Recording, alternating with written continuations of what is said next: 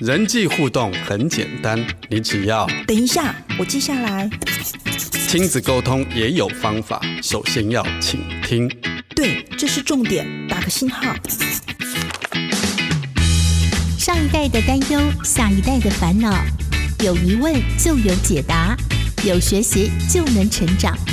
欢迎收听《爱的记事本》。每天爱你多一些，欢迎收听《爱的记事本》，我是雨林。你今天要在记事本当中写下什么样子爱的只字片语呢？现在有许多孩子有这个网络成瘾的这个现象哦，那这也是许多家长很头疼却又不知道该怎么处理的一个问题。今天我们很高兴邀请到在国中辅导室有很多年的辅导国中生的工作经验的罗凤玲老师。他再次来到节目当中，要和大家来聊一聊，到底要怎么样来协助网络成瘾的孩子。其实关键就在孩子是否有培养足够的休闲能力。如果孩子的休闲是非常窄化的，没有办法发展出一个多元长久的休闲习惯，那么他的网络成瘾似乎也会变成是一个必然的结果了。到底要怎么引导孩子来培养一个多元的休闲能力？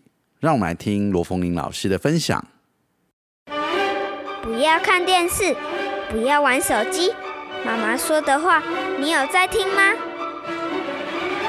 今日 memo 亲子沟通。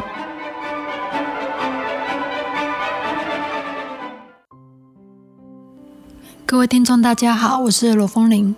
很高兴今天能够来跟大家来分享一些有关于这个青少年这个常见的一个议题，就是有关于网络成瘾的部分。这个部分呢，我之前在节目中或者一些讲座的场合，其实已经分享过很多次，然后也很多的一个内容。那但是为什么今天还是能够有内容要继续讲呢？因为今天我想要特别针对的是。啊，简单来说，我觉得网络成瘾，它其实不单单是看成是网络成瘾，手机有没有一直玩手机这件事情，它更可以看成是说他的休闲教育、休闲能力的一个展现。如果说一个人他非常非常的有多元化的休闲，譬如说以我个人来说好了，我个人平常喜欢爬山。运动、看书、写作，也喜欢做一些不叫一般的疗愈的啊绘图，甚至最近迷上那个喜欢做果冻画之类的。这个些对我来说，我真的是就像我女儿跟我说的，我其实根本就是忙到没有时间玩手机，根本就不是手机成不成瘾的事情。所以我就在想，如果一个人他的生活可以如此的充实。那其实他的要能够成瘾手机的机会一定会减少，因为手机再怎么样可爱，再怎么样有魅力，总是得一个要素，就是你要有时间去碰它，你要有时间去浏览，你要有时间待在手机里面，待在网络上面。一旦你抽取掉没有时间这件事情，那其实你说你要沉迷手机，几乎也就不会发生了。所以我今天想要特别针对的就是说休闲教育这件事情。那以我个人来说，我已经是大人了，所以我可能可以很自主的去诶安排各样的一个活动，不管是自己决定交通能力，或者是说呢我自己的经济哈，比如说我可以有一点点经济可以从事我想要从事的事情，好，比如说看电影也 OK，好，有一点有些钱是可以看电影的，好，但是相对于孩子呢，他们要能够从事休闲的。限制性就会比我们大人多很多。第一个，他们如果他们大致上来说是长时间的在学校，嘿，然后空闲时间大概是六日或者是晚上，然后如果有些孩子有补习的话，那其实他的可以休闲的时间又更少了。这是一个跟大人的不同，所以我们期望孩子他能够不要用花太多时间用手机。那是不是就要在他有限的扣除掉睡觉、吃饭、补习、上课时间之外，这些时间他能够善用？要如何能够融入到休闲，以免他这些很宝贵的这些时间，还就只剩下手机这样子哈。所以，所以今天就是要特别讲青少年，尤其是孩子要如何引导到他们能够有发展出他们自己多元化，并且是他们自己也会持续一辈子的一个休闲。所以今天要分享的是休闲教育。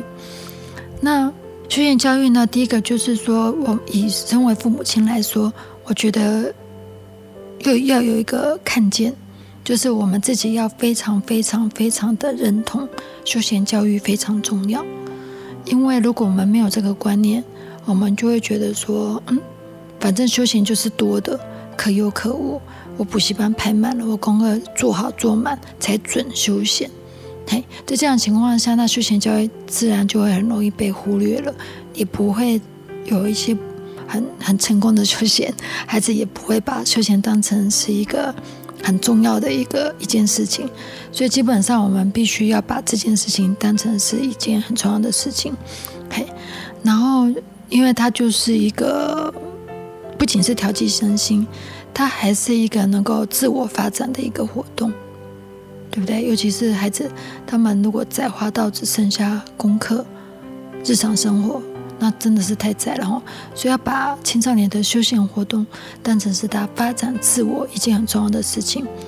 尤其以青少年来说呢，他们现在处在一个人生的探索阶段，他对于他自己的未来，包含他将来要做什么职业，高中还是高职，好，大学要选什么科系，他必须除了功课以外，他必须就有很多的活动。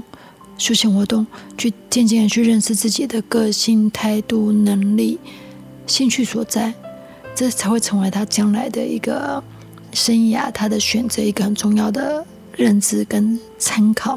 所以，休闲教育其实对于青少年来说，讲真的也比大人重要。我们大人或许真的是比较重视在所谓的呃调剂身心、放松。但是以青少年来说，它有一个很大的功能，就是自我发展、自我认识。嘿，因为功课其实功课比较像是片面的，你要学会这些历史，你要学会这些地理，你要学会这些国文，但是这些东西就是讲白点。并没有看，并不是依着我这个孩子的需要，就是我就是要学会它，因为这是我升学的工具，这是我读书的工具，这就是我将来得入大学门槛的门票。对，但是他其实并不会跟自己有多有很多很多认识自己的机会嘛，其实是有限的。当然，一般学校来说会有辅导活动课啊，或者是说一些童军家政，但是再怎么说，这些都是团体课。哎，孩子其实也无从选择，大部分都是老师设计过的。他觉得哎，但适合教学的，但是适不适合你的孩子，适不适合每一个人，当然这是不太可能，因为他本来就不是一个个别化的。所以唯独他自己的空闲时间去发展休闲活动，那才是属于他自己的。所以休闲活动对于孩子其实是非常的重要哈。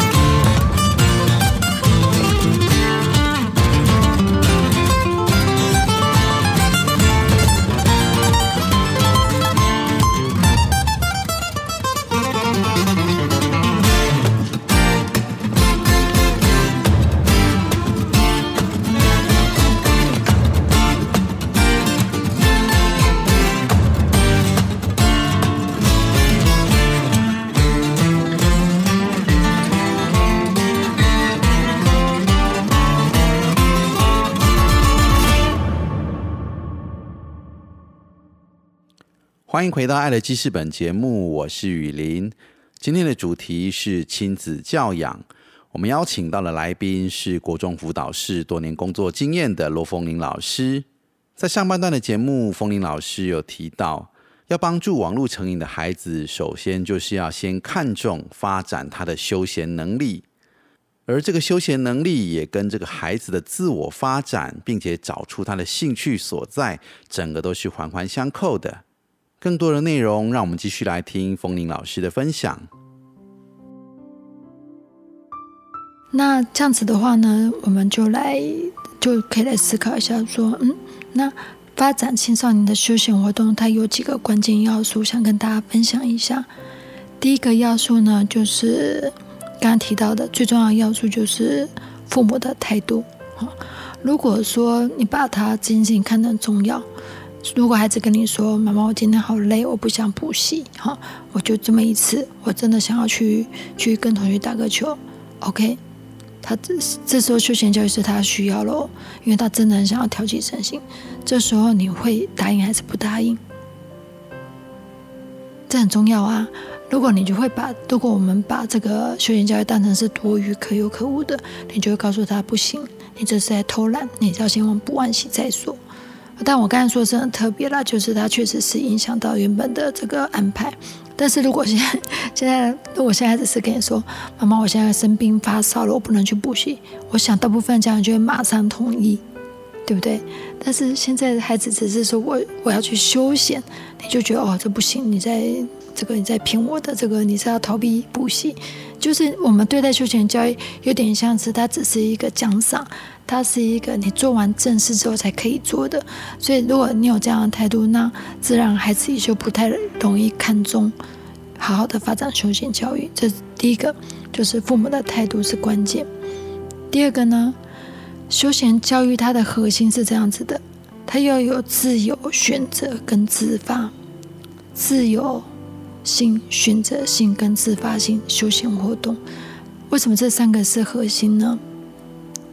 我常常看到，真的是接触蛮多啊亲子冲突的，有些未必是功课哦，有些什么功课补习都不是问题了，反而是在所谓的学习才艺。那我看到学习才艺呢，有一些就是父母亲最常见的，就是说学钢琴、电子琴，就学音乐方面的、美术方面的，但是这些就是父母亲觉得休闲活动学这个很轻松啊。但是呢，学了钢琴之后就要开始鉴鉴定九级、八级、七级，它变成功课了，它变成另一项专门的功课了，对孩子来说是一个负担。所以其实我也看过不少的孩子从小被逼到学钢琴，他其实除了学钢琴的时间之外，他是不会去碰钢琴的，因为他会去碰手机，这样子钢琴就不会是他的休闲教育。所以休闲教育它的核心就是，它必须是孩子自发性的。当然，你可以偷偷的引导。我之前可以跟大家分享过，我们家的客厅会弄得像健身房，从跑步机啊、举重什么都有。那对，后来孩子就变成是自发性的去做各项活动。即便我们家有十项这个健身器材，孩子也是会有自发性的选择。他并不是每一项都。都喜欢嘛？那就像是我，我也会有我自发性的，就算是我吊单杠我就不行啊。但是我就很喜欢跑步机。那那我的女儿，他就是也喜欢跑步机，然后跟另外一个他喜欢用瑜伽垫去做其他的这个运动。所以你就会知道说，这么多的选择，然后他们的自发性，他就会去有自发性，他自然就会增加他的选择性。那他就可以自由的从事，以至于他在有时间的时候呢，他这个部分就会成为他的活动的一部分，就不会只剩下手机，因为这个是他很享受的过程。因此，这边其实就是要特别强调，是休闲活动不会是我们大人给他的，我们可以引导他，甚至要他学习什么都好，那但是要经过他的想法，他的享受。孩子也要享受其中，这个休闲才能够调剂身心。如果 孩子学钢琴，结果就每天被逼着练谱两个小时，好能够在不要浪费这个钢琴老师的费用，好，能够在半年内检定到哪里？你想想看，他在练钢琴的时候是很紧绷的哦，完全没有调剂身心，也完全没有自主有自发，这个当然就就不会是所谓的休闲教育。另外呢，休闲教育呢有一个很大的核心就是过程重于结果。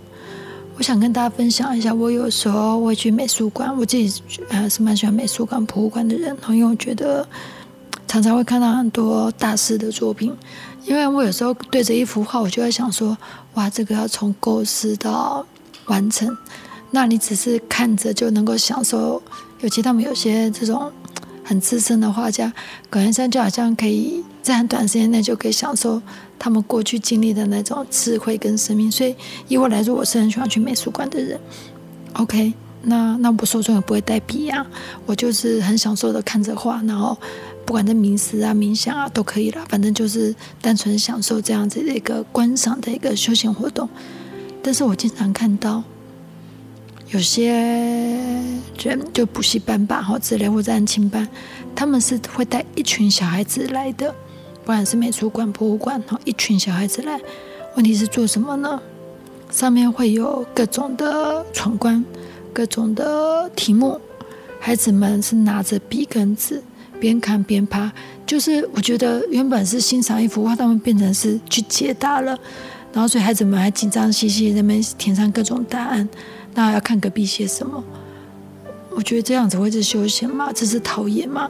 我我其实不是很清楚，是说这样子的一个过程，它跟这样子自主自发调剂身心，还有没有符合这样的一个这件事情？所以我想跟大家讲的是。休闲活动它就是一个重视过程，它不用说啊，你休闲完之后你你要有什么结果？哇，你的这个四头肌长了多少？那那你自己享受那就算了。